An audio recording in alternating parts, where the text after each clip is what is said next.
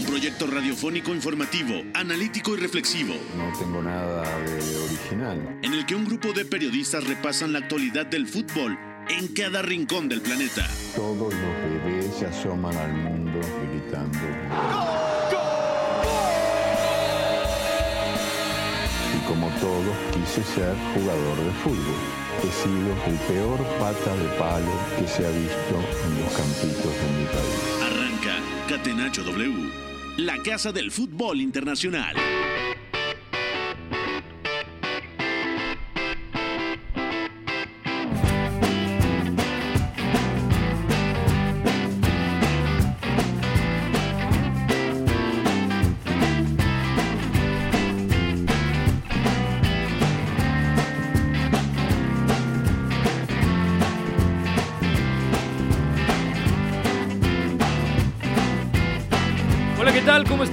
Bienvenidos a Catenacho W, Catenacho del lunes 2 de octubre del 2023. Soy Pepe del Bosque y mucho que platicar con toda la actividad del fin de semana. La Liga Española, en donde han ganado Real Madrid y Fútbol Club Barcelona. También actualidad de la Premier League con ese partidazo con polémica incluida entre el Tottenham y el Liverpool. El próximo fin de semana tendremos un partidazo aquí a través de W Radio y W Deportes. El Arsenal se mide al Manchester City y también, cambiando de tema, platicaremos de otro gran partido este fin de semana, empate a dos goles entre el Leipzig y el Bayern Múnich. Semana de Champions, mucho que platicar. Saludo a Fo en la producción de este espacio, también al señor Gabriel Guzmán, mejor conocido como el Chapo, y comienzo con el equipo de analistas. Aquí al lado mío, el señor Eugenio Tamés. ¿Cómo te va, Eugenio? ¿Qué tal, Pepe? Te saludo con mucho gusto. Sí, tuvimos un fin de semana con algunas sorpresas en cuanto a resultados. Por ahí el tema del Aston Villa que estaremos eh, platicando también en un rato, ¿no? Derrota importante del Manchester United. Bueno, entre varios resultados que ya estaremos platicando a lo largo de la siguiente hora. De acuerdo. También a la distancia, Beto González. Fuerte abrazo, Beto. ¿Cómo te va? Todo bien, Pepe, gracias. Abrazo para ustedes, para toda la gente que nos escucha. El sábado estuvo bien cargadito de Premier y acabó justo con este partido muy agitado, muy polémico entre Tottenham y Liverpool. Que bueno, ya también habrá que hablar de lo que pasó después con la, la asociación de árbitros que se disculpa y al final sabemos que no, no va a cambiar el resultado, pero tenían que decir algo, ¿no? Entonces no nos encanta hablar de esto, lo tendremos que hablar y también resultados muy divertidos, partidos muy divertidos este fin de semana en general. De acuerdo. Pues entonces, en lo que se conecta todo el equipo de Catenacho W, vamos a arrancar, como todos los lunes, preguntando quién fue el mejor jugador del fin de semana. La pregunta del día. Non poteva farlo venire dagli Stati Uniti senza farlo giocare. Catenacho W.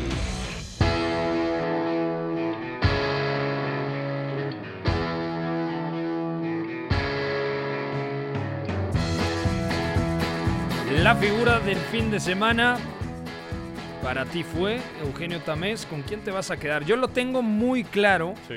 Pero voy a comenzar contigo y luego escucho a continuación al señor Beto González. Para mí, acerca de, de un partido que ya mencioné, eh, me es muy complicado no mencionar a Oli Watkins como Sí. la figura de la semana, ¿no?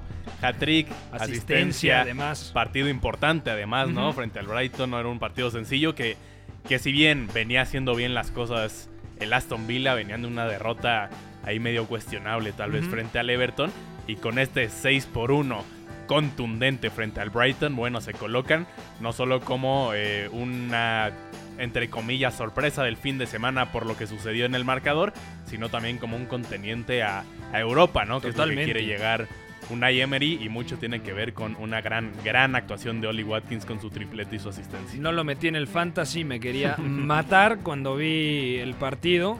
Primero vi el resultado y luego el partido porque Sí. nos agarró muy temprano, porque fue a las 5.30 de la mañana. Beto González, te pregunto lo mismo. Para ti, ¿quién fue el jugador del fin de semana en el viejo continente?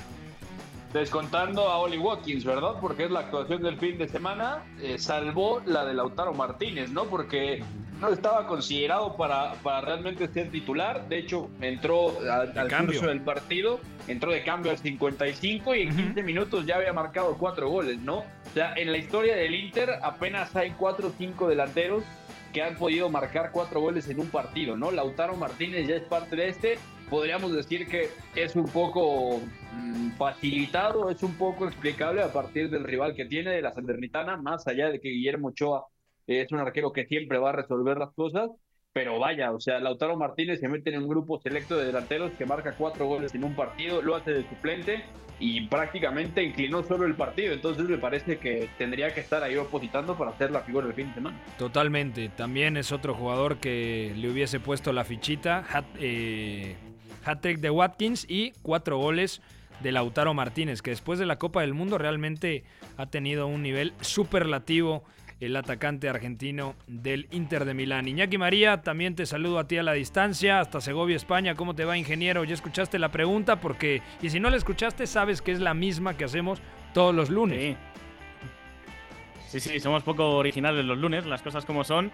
Eso sí, nos leemos la mente, ¿eh? porque yo creo que a Beto le han quitado la suya y Beto me ha quitado la mía. La rentabilidad del partido de Lautaro Martínez eh, creo que no es cuestionable, pero bueno, me va a tocar improvisar otra y me voy a quedar con Ángel Correa, que es ese delantero que yo siempre valoro muchísimo. Lo primero, porque en un mundo en el cual atacar con espacios es mucho más fácil que hacerlo en espacios reducidos, el futbolista del Atlético de Madrid creo que se revuelve como pocos por dentro, pues ya digo, ese fútbol de girarse, ser muy ágil, tener controles bastante finos y ayer al Atlético del Madrid contra el Cádiz. Y la segunda particularidad que tiene este jugador es que, bien como revulsivo o bien cuando hay lesiones del resto, no abre la boca, espera su momento y en este fin de semana, con las lesiones de Memphis, con la sanción de Álvaro Morata después de la expulsión contra Osasuna, sale doblete y lidera a los de Diego Pablo Simeone. De acuerdo, también me gusta ese nombre.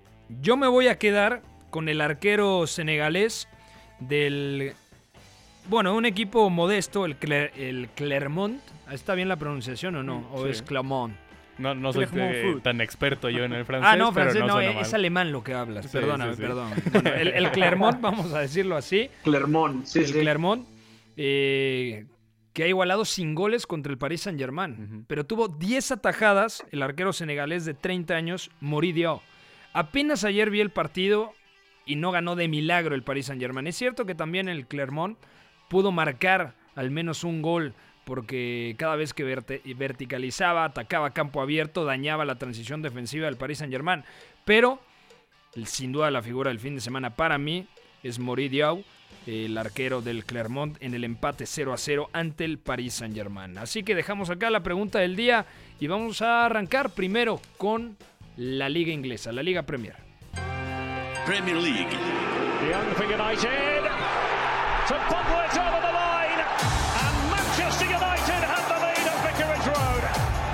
Catenacho W.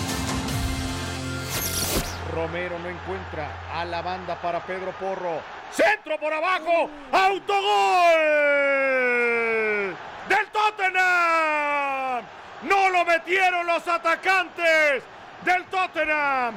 Se equivoca un zaguero central que había hecho un gran partido como Joel Mate.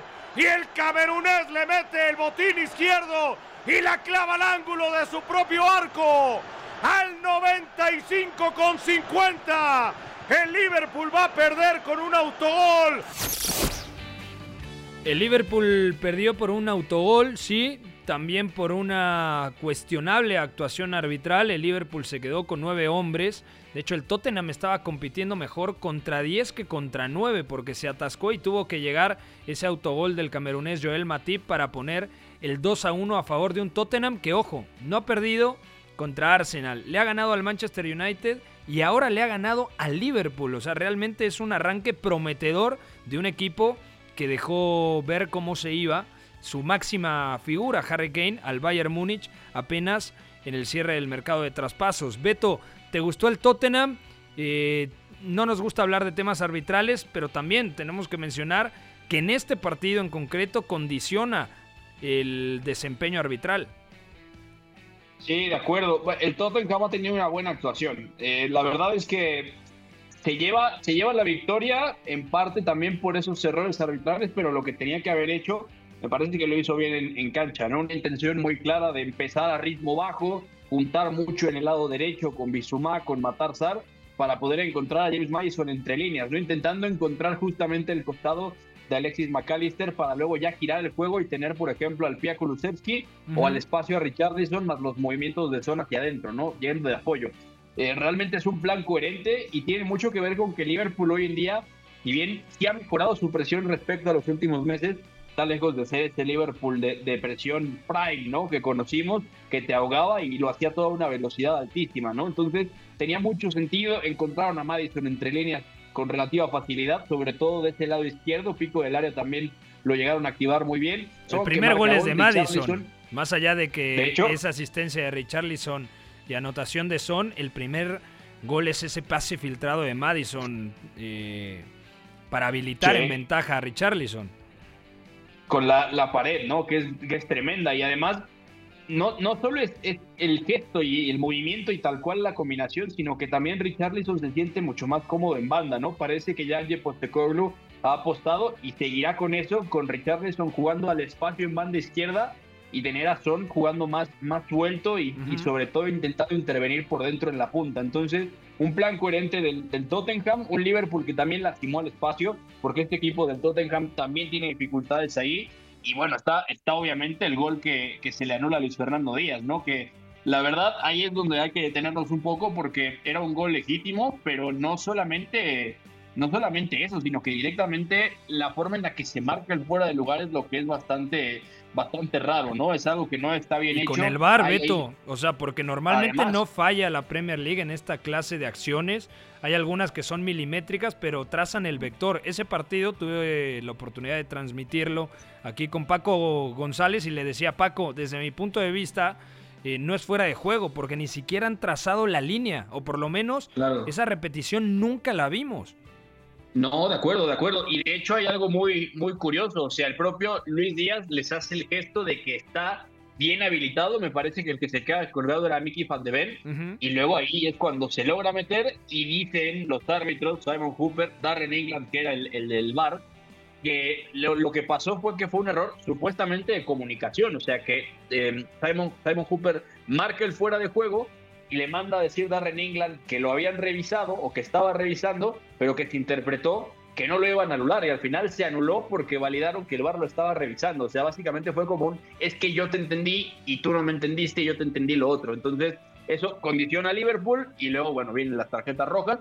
Y ya para cerrar, comparto, o sea, todavía contra 10 el, el Tottenham tenía quizá un poco de holgura atacando en campo contrario pero ya cuando Liverpool tenía dos hombres menos, fue clarísimo que esto es mucho más difícil de lo que se piensa, ¿no? O sea, atacar contra un equipo que está en inferioridad numérica es bastante complicado. Tuvo que venir Pedro Porro a meter un centro de esos buscapiés que si lo toca siendo central, lo más seguro es que lo mandes guardar a tu arco, ¿no?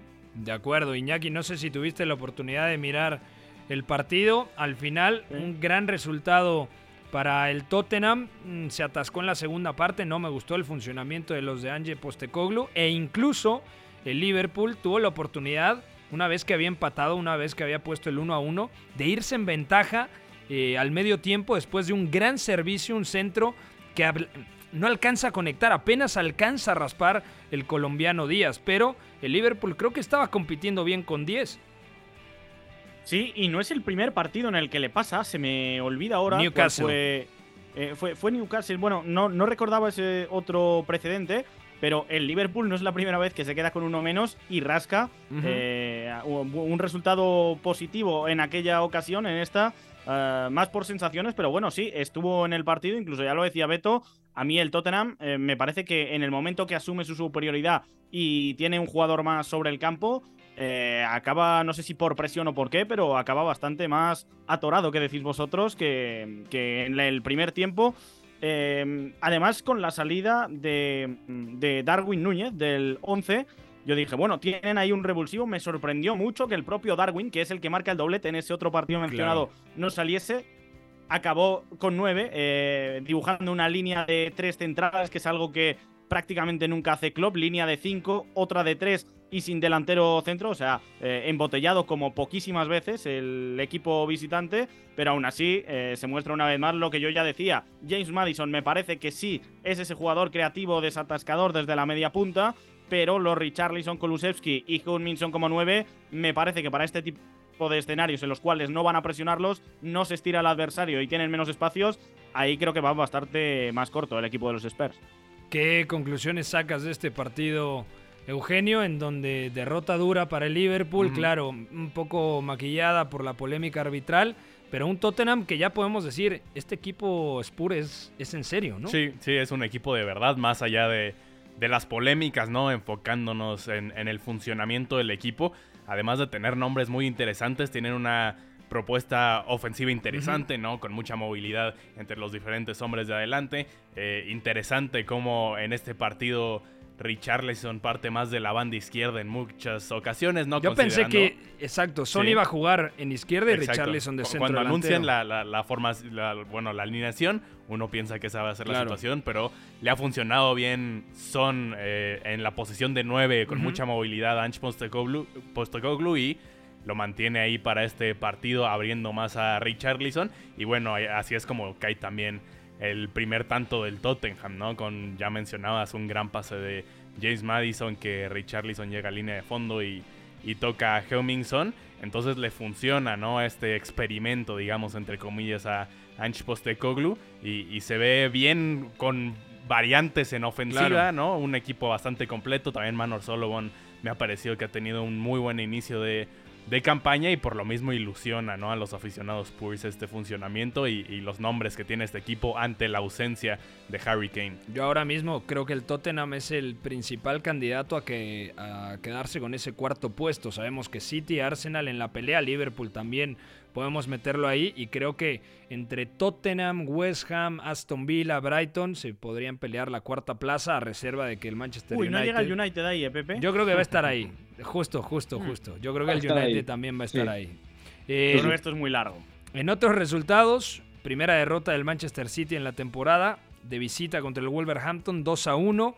El Manchester United ha caído una derrota más eh, en Old Trafford contra el Crystal Palace. Un partido que a mí me sorprendió porque el United, a ver, puede jugar peor o mejor, pero creo que por lo menos generó las ocasiones para, para ganar el partido. Y el Aston Villa sorprendió y derrotó 6 a 1 en Birmingham al Brighton, un Brighton que se desangró defensivamente, muy vulnerable el equipo de Roberto de Servi, pero vamos a ir por partes. Beto, Primera derrota del Manchester City, no es casualidad que esa primera derrota haya llegado con la ausencia de Rodri Hernández en el centro del campo.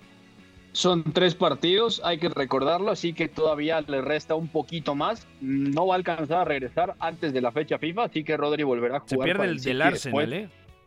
Sí, se pierde el Arsenal, correcto. Y vaya, eh, es un partido que el City realmente juega mal. Eh, hemos dicho que el City se atasca, hemos dicho que el City tiene tal o cual problema pero es la primera vez que de verdad en un año por lo menos podemos decir abiertamente que el City no ha jugado nada bien, ¿no? Ha sufrido mucho al espacio. Obviamente el doble pivote con Kovacic y Núñez no termina por ser exactamente lo que necesita. Y es que además cambia bueno, Núñez lo saca. Sí. de acuerdo, lo saca y Kovacic es el que venía regresando de lesión. Pero tiene mucho que ver con el hecho de que es una pareja de pivotes muy hecha a arrastrar balón e intentar batir líneas conduciendo. Entonces eh, no confía en Calvin Phillips. ¿eh? Y eso también es importante. El rodaje que tiene Phillips habla de la poca confianza que le tiene Guardiola. Eh, hace poco tuvo problemas con el peso para los entrenamientos. Había una norma de peso recomendado para poder entrenar. Lo mandaron a entrenar aparte. Estuvo lesionado mucho tiempo. No se adaptaba.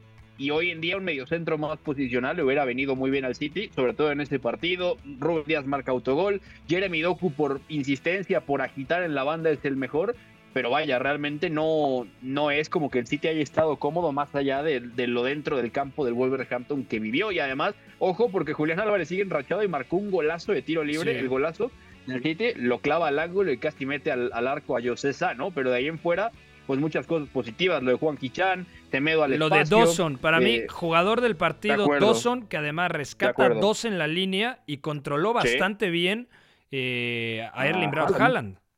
Correcto, de acuerdo. Y un Joseph que también estuvo bastante bien. Así que bien ganado por el Wolverhampton y realmente el City te habla de cuánto extraña pues a un mediocentro más puro, ¿no? De acuerdo. En otros resultados también el Arsenal Eugenio ha ganado 4 a 0 al Bournemouth o 0-4 porque el partido fue en campo del Bournemouth y buena actuación, ¿no? Del equipo de Mikel Arteta con un grandísimo Martin Odegaard. Sí, bastante convincente, ¿no? Caen un par de tantos de, de penal que, bueno, también los genera el Arsenal, ¿no? Es un equipo que puede generar muchísimo peligro teniendo mucha posesión en la parte de adelante del campo, ¿no? Y de ahí que tengan también oportunidades a balón parado por las mismas faltas dentro del área. Saca titular, eso me sorprendió porque no estaba al 100% igual y, se lo reserva para la visita a Lens, ¿no? Y Jesús por izquierda, ¿no? Que es algo que también vimos en, en, el encuentro frente al Tottenham con Eddie Nketiah más como el, delantero por el centro, ¿no? Entonces también probando ahí sus fichitas Mikel Arteta y le sale bastante bien en este encuentro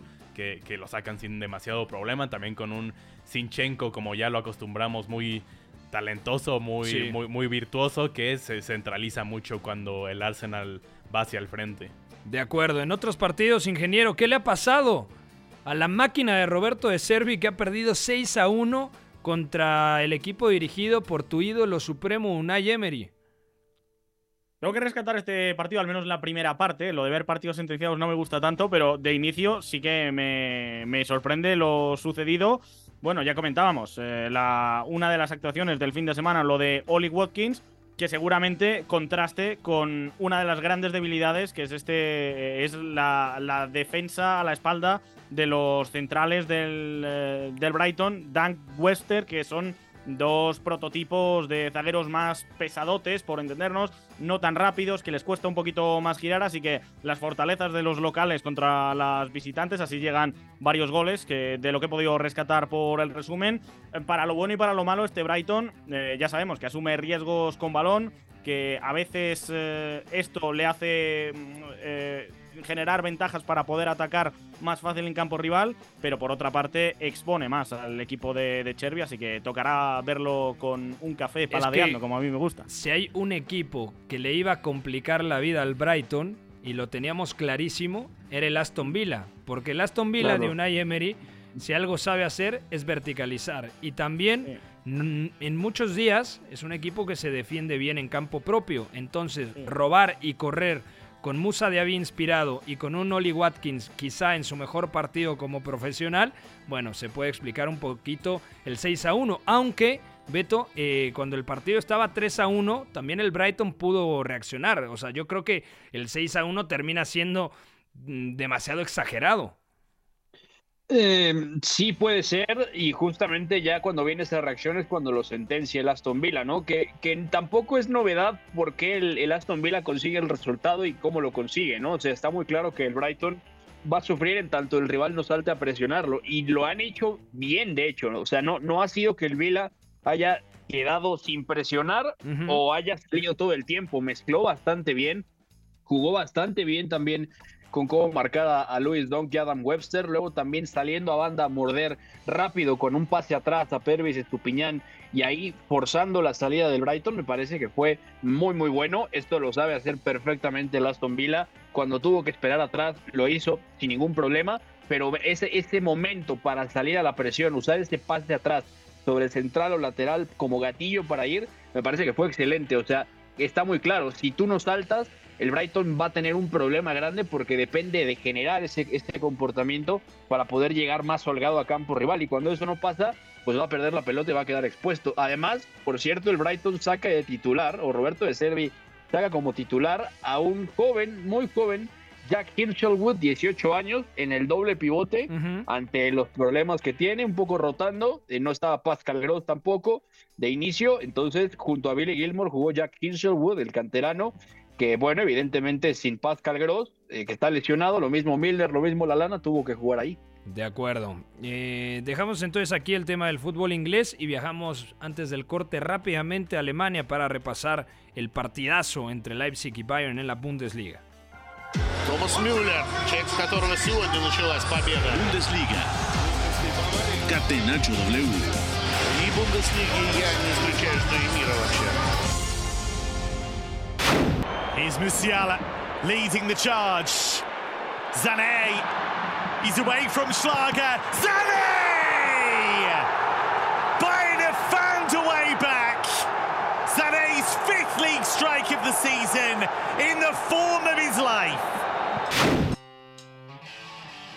Uno de los partidos más lindos del fin de semana se disputó en Alemania, lo empezó ganando 2 a 0 el Leipzig, dos errores, sobre todo el segundo del arquero del Bayern Ulreich, y luego el Bayern respondió, penalti mm, por una desconexión defensiva, una mano que termina cobrando desde los 11 pasos Harry Kane y la manda a guardar, y un gran pase de Jamal Musiala al Leroy Sané para poner el 2 a 2 definitivo. Ingeniero, es la segunda ocasión ya en la temporada en la que el Bayern Múnich no consigue ganar.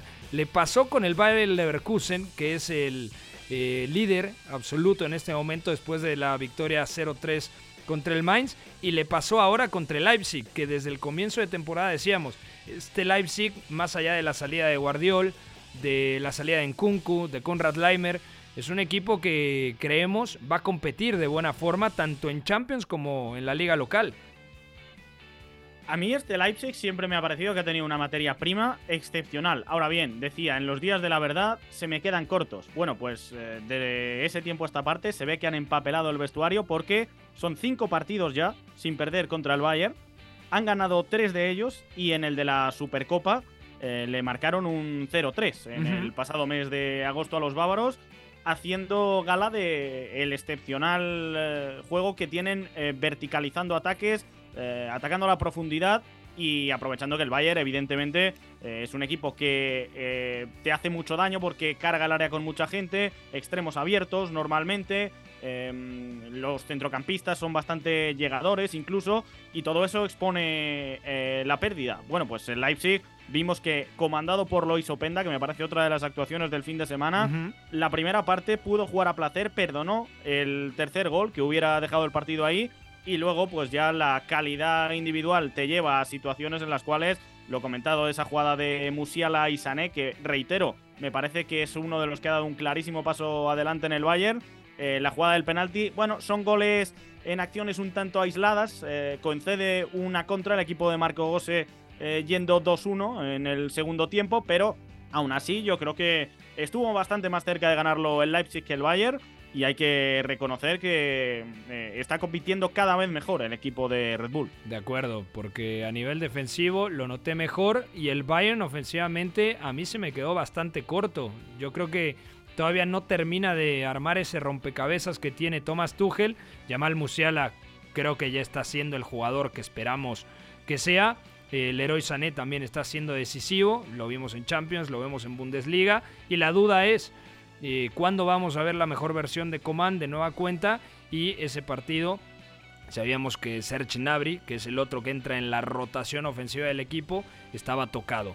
2 a 2 terminaron eh, Leipzig y el Bayern, ganó el Leverkusen, ganó también el Borussia Dortmund y de momento está bastante divertida la tabla de posiciones en Alemania con un Bayern Leverkusen, repito, que es puntero. Nosotros tenemos que ir a hacer una pausa. Al regresar, platicamos un poquito de la Liga ON, también de la Liga Española y, por supuesto, de la Serie A y de los Países Bajos. Están escuchando Catenacho eh, W a través de W Deportes. No se despegue. El triunfo debe ser también la consecuencia de una superioridad moral, no solamente futbolística. Si en el triunfo no están implícitos los recursos, si los recursos nos dan igual, estaríamos dándole a la sociedad un mensaje terrible. Somos la resistencia. Catenacho W, la casa del fútbol internacional.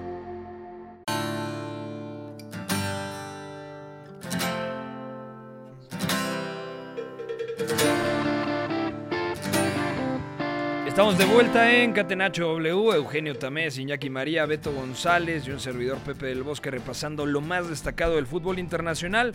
Vamos rápido a información de la Ligue 1 francesa. Ligue 1.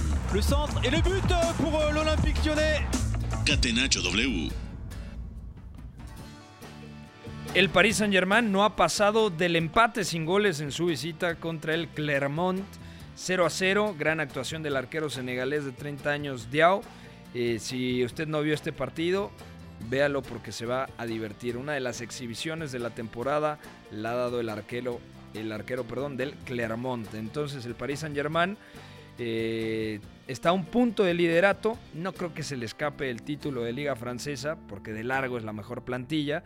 Pero todavía no termina de ordenar las piezas Luis Enrique. Ha probado 4-3-3, 4-2-2-2, 3-3-4 en fase ofensiva con Hakimi como interior por la derecha.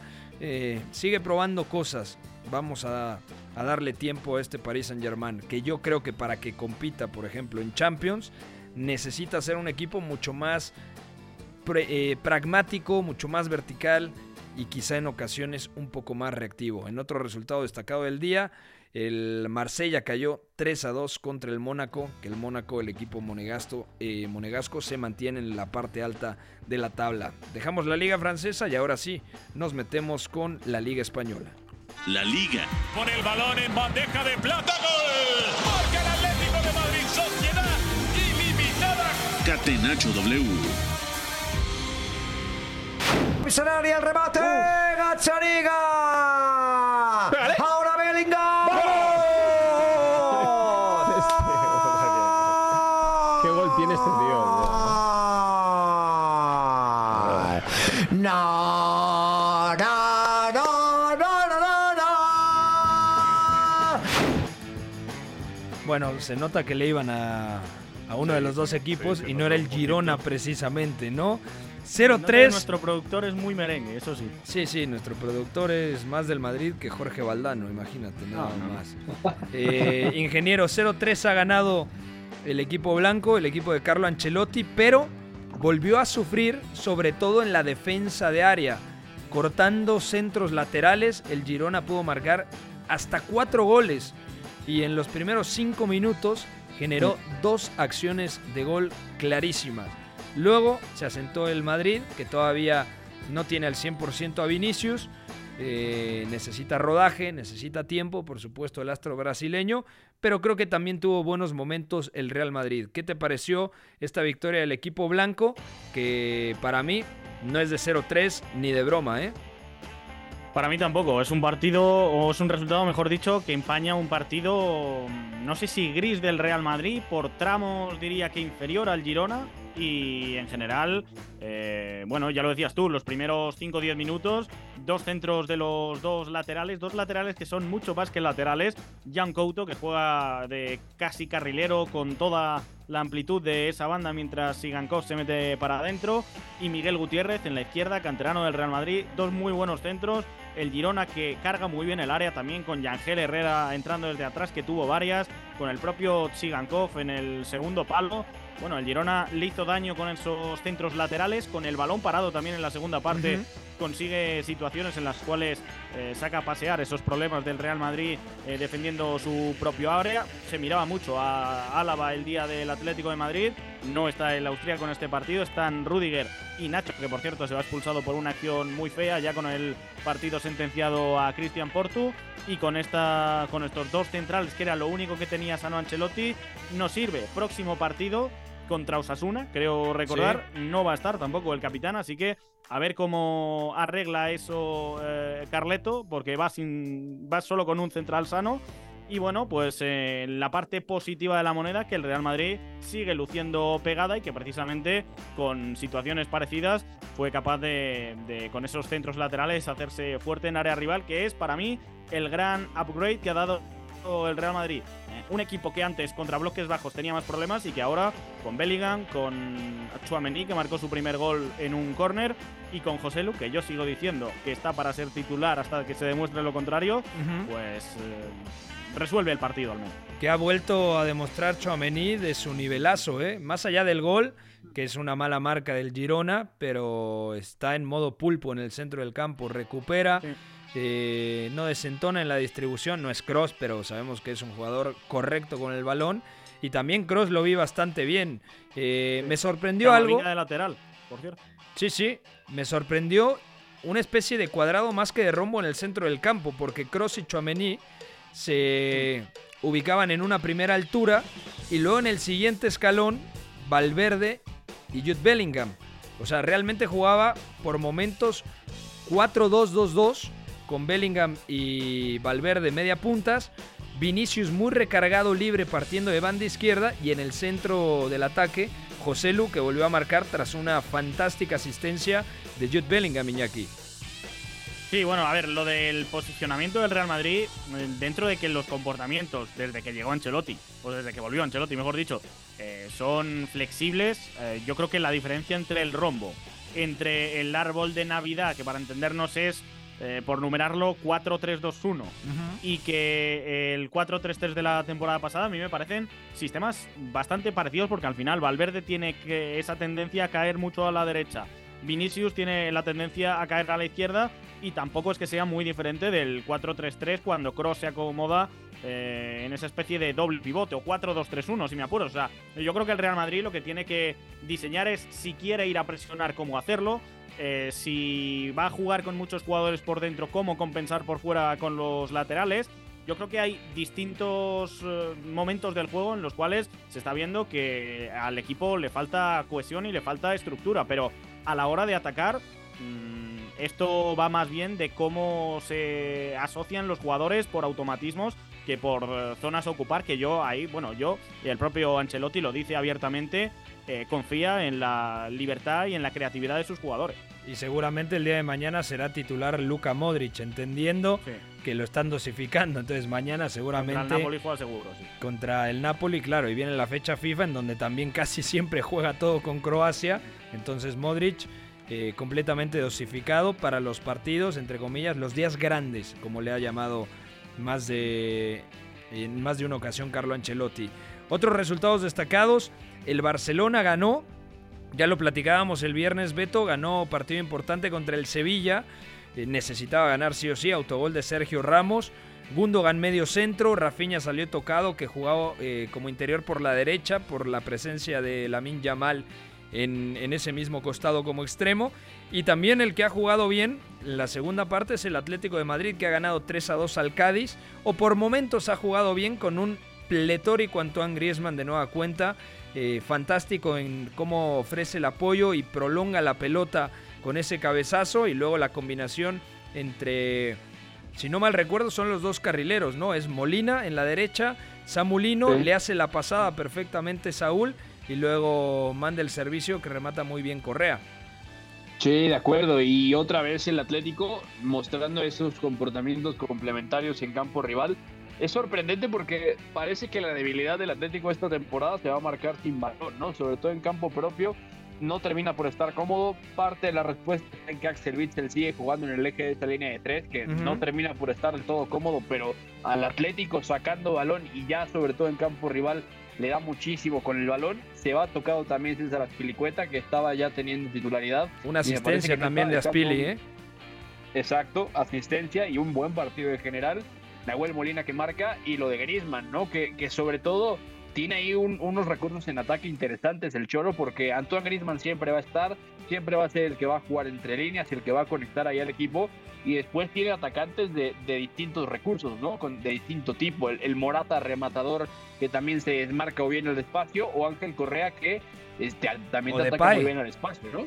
O Memphis Depay que también es otro media punta, ¿no? Entonces, la verdad es que el Atlético tiene tramos muy buenos, pero defensivamente le está costando trabajo cerrar ciertas cosas y es donde se ha metido el Cádiz, ¿no? Que lo tuvo 0-2 eh, abajo, ¿no? El otro día lo platicábamos, Eugenio, ¿para qué está el Atlético de Madrid esta temporada? ¿Cuánto tendría que rotar en Champions el Cholo Simeone una vez que encontró su medio campo ideal con Coque, Saúl y Marcos Llorente? Porque da la sensación de que el Cholo no va a dejar en el banquillo muchos minutos a Rodrigo de Paul. Sí, exacto. Yo creo que eh, lo ideal sí es eh, meter a De Paul, que tenga rodaje, es uh -huh. un, un, futbolista importante, pero si encuentra un mediocampo que, que le funciona al argentino, lo ideal es darles la mayor cantidad de minutos posibles juntos, ¿no? Para claro. ir eh, teniendo recorrido juntos, para que siga funcionando de buena manera.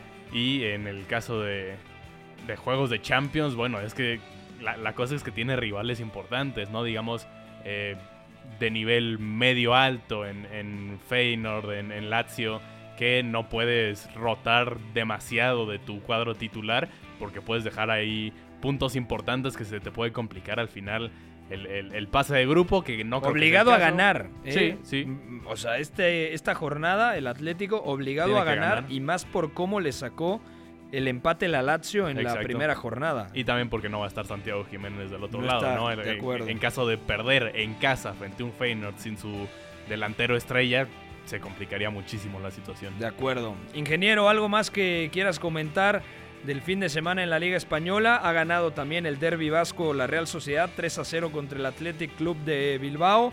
Eh, gol de Takefusa Kubo y una de las mejores eh, o uno de los mejores festejos que he visto en mucho tiempo.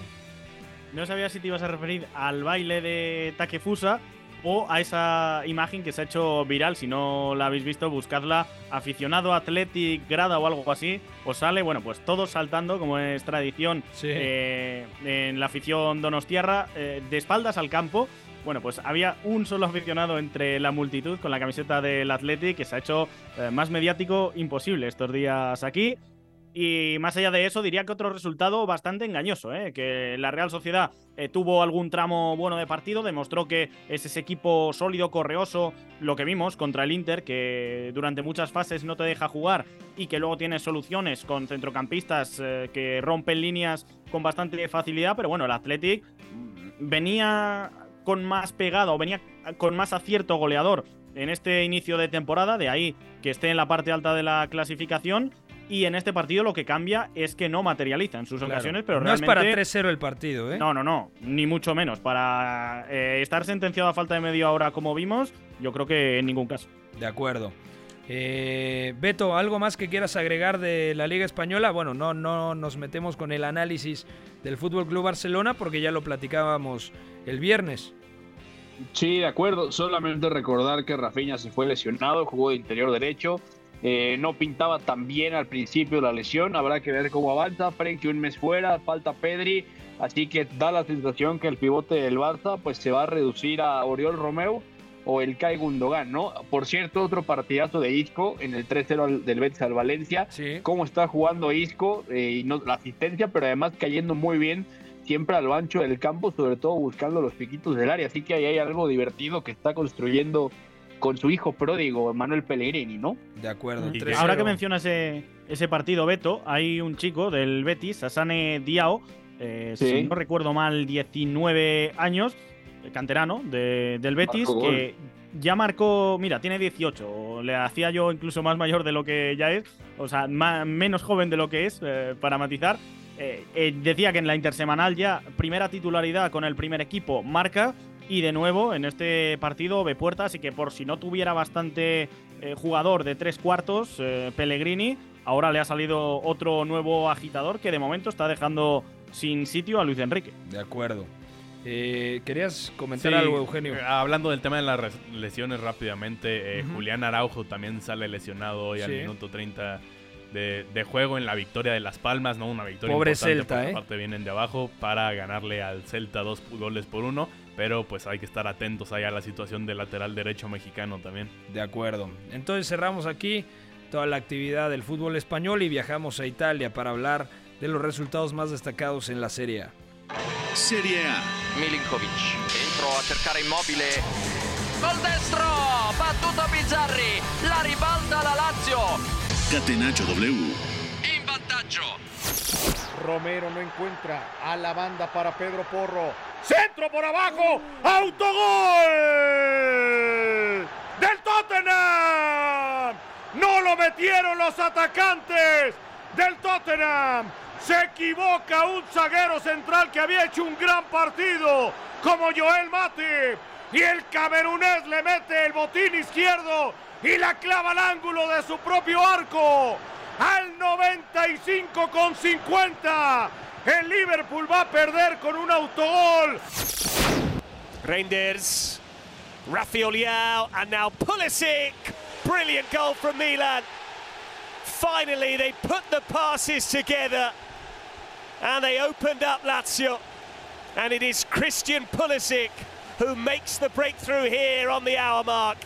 The new look Milan showing their title credentials. 2 a 0 ha ganado el Milan a la Lazio. La figura del partido de largo Rafa Leao, par de asistencias, también buen partido de Pulisic en la derecha, termina marcando un gol el norteamericano. Eso sí, mala noticia para el equipo rosonero, que no arrancó también el partido, pero Loftus Cheek eh, termina yéndose lesionado y entró Yunus Musa, el otro futbolista norteamericano, Eugenio. Sí, participación ahí estadounidense, ¿no? Tanto con Yunus Musa, ¿no? Que también le gusta sumarse mucho al frente, que llegaba a veces supliendo por la banda derecha a Pulisic cuando él centralizaba más y que en general se vieron bien ambos jugadores estadounidenses, pero sí concuerdo contigo, la gran figura del encuentro es Rafa Leao, que está hecho un jugadorazo, ¿no? Que no estamos descubriendo nada nuevo, pero la realidad es que desequilibrando por esa banda izquierda hay pocos jugadores como él, llegando en un par de ocasiones a línea de fondo para servir atrás y es como caen ambos goles, sin duda se lleva este encuentro y tres puntos importantes, ¿no? Para el Milan que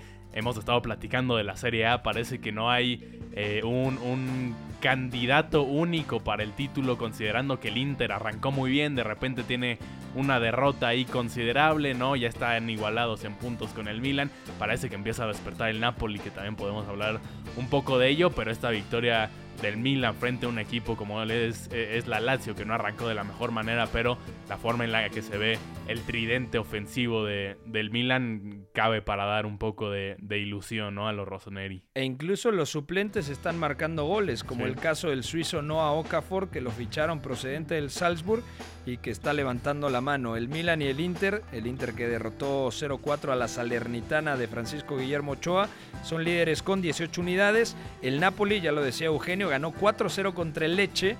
Eh, volvió a marcar Víctor Osimén, así como había sucedido a media semana. O sea, después de toda la polémica con el penalti fallado contra Boloña, de los problemas con la cuenta de TikTok del equipo partenopeo, eh, de que se habla de que no quiere renovar o extender su contrato que finaliza en 2025. Después de todo eso, gol contra el Udinese, eh, gol contra ahora el Leche está jugando bien y Cabaratskelia también ha dado un paso al frente. Va a ser un duelo muy interesante mañana, Dani Carvajal contra Cabaratskelia, porque podemos decir que Dani Carvajal, por ejemplo, a Sabiño lo seca completamente en el partido contra Girona y de hecho lo hace que cambie de banda Sabiño y eh, Carvajal Cabaratskelia, Iñaki creo que puede ser uno de los duelos más bonitos el día de mañana en Champions.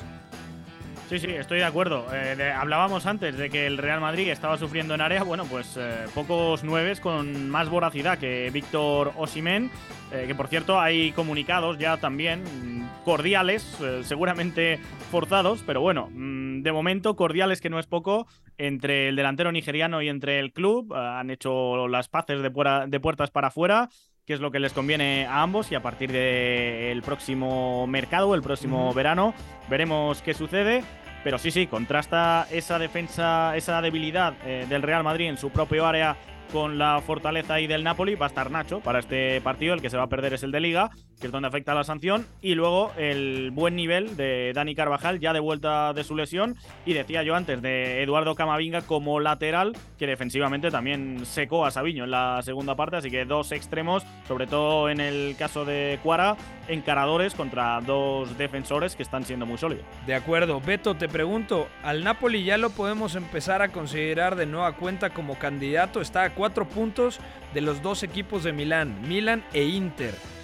Pero mm, contra Boloña mereció ganar. Contra Udinese marca cuatro goles. Contra Leche vuelve a marcar cuatro goles.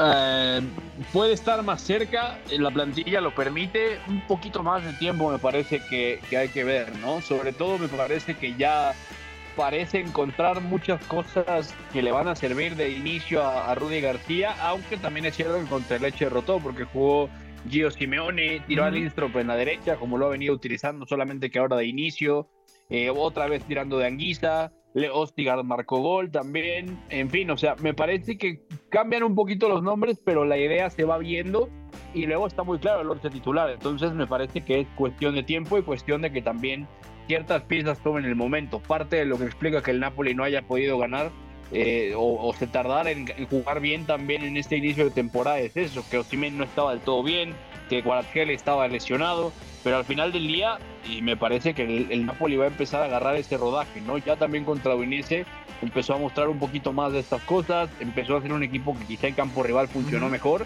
y se destaparon goles y, jugadas que tenían que salir, sobre todo, por ejemplo, de Zielinski, Politano ese día y el propio Kvaratskhelia. Entonces, eh, un poquito más de tiempo y me parece que el Napoli podría estar ahí, ¿no? Cerca. De acuerdo, entonces dejamos aquí el tema de la Serie A y rápidamente ya para finalizar hablamos de la Eredivisie neerlandesa.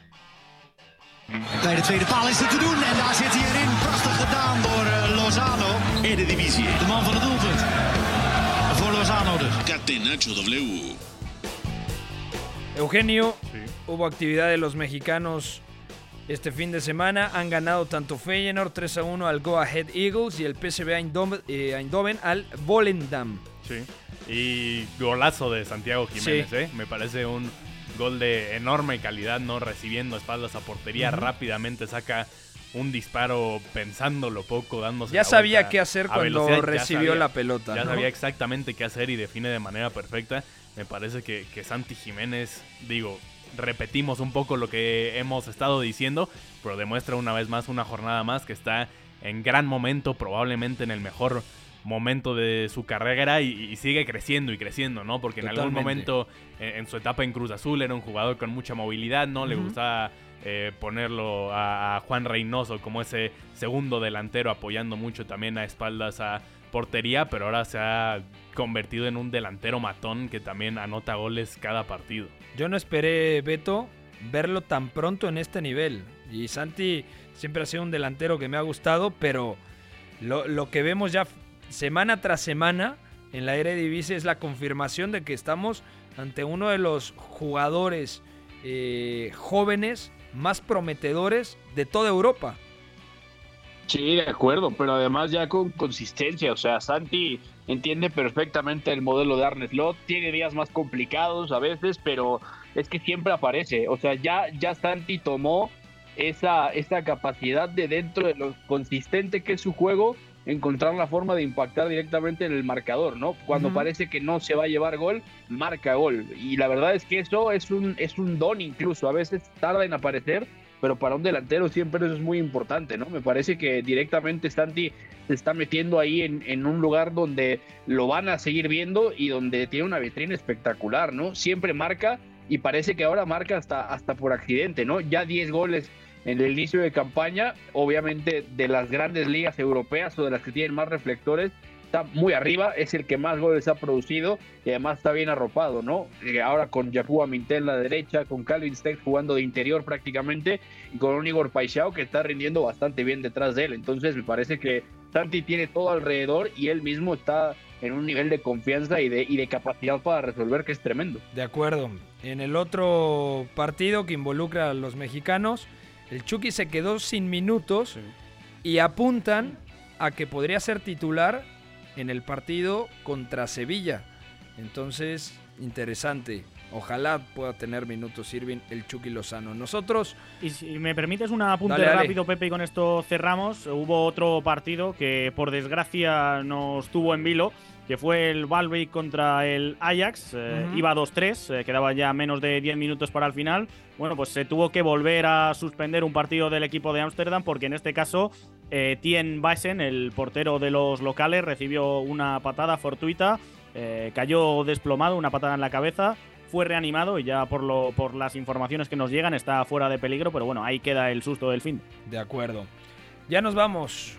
Gracias a todos los que nos acompañaron en este lunes 2 de octubre del 2023 en Catenacho W.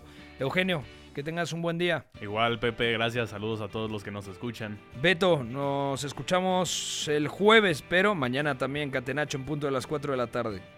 Eso es, amigo. Hasta el jueves. Abrazo para todos. Gracias, Iñaki. Abrazo hasta Segovia, España. Un abrazo. Yo vengo mañana a disfrutar de esta última edición de la Champions tal y como la conocemos antes de que se la carguen. Antes de... Bueno, habrá que ver, habrá que ver. Piano, piano, mm. ingeniero. Gracias a todos los que nos escucharon. Al Chapo en los controles, a Fue en la producción. Soy Pepe del Bosque. Mañana más de Catenacho W en punto de las 4 de la tarde. Tengan un buen día. Bye bye. Hay una relación entre la práctica del cuerpo que se expresa en las manos y el cerebro, pero el fútbol ha suprimido esto.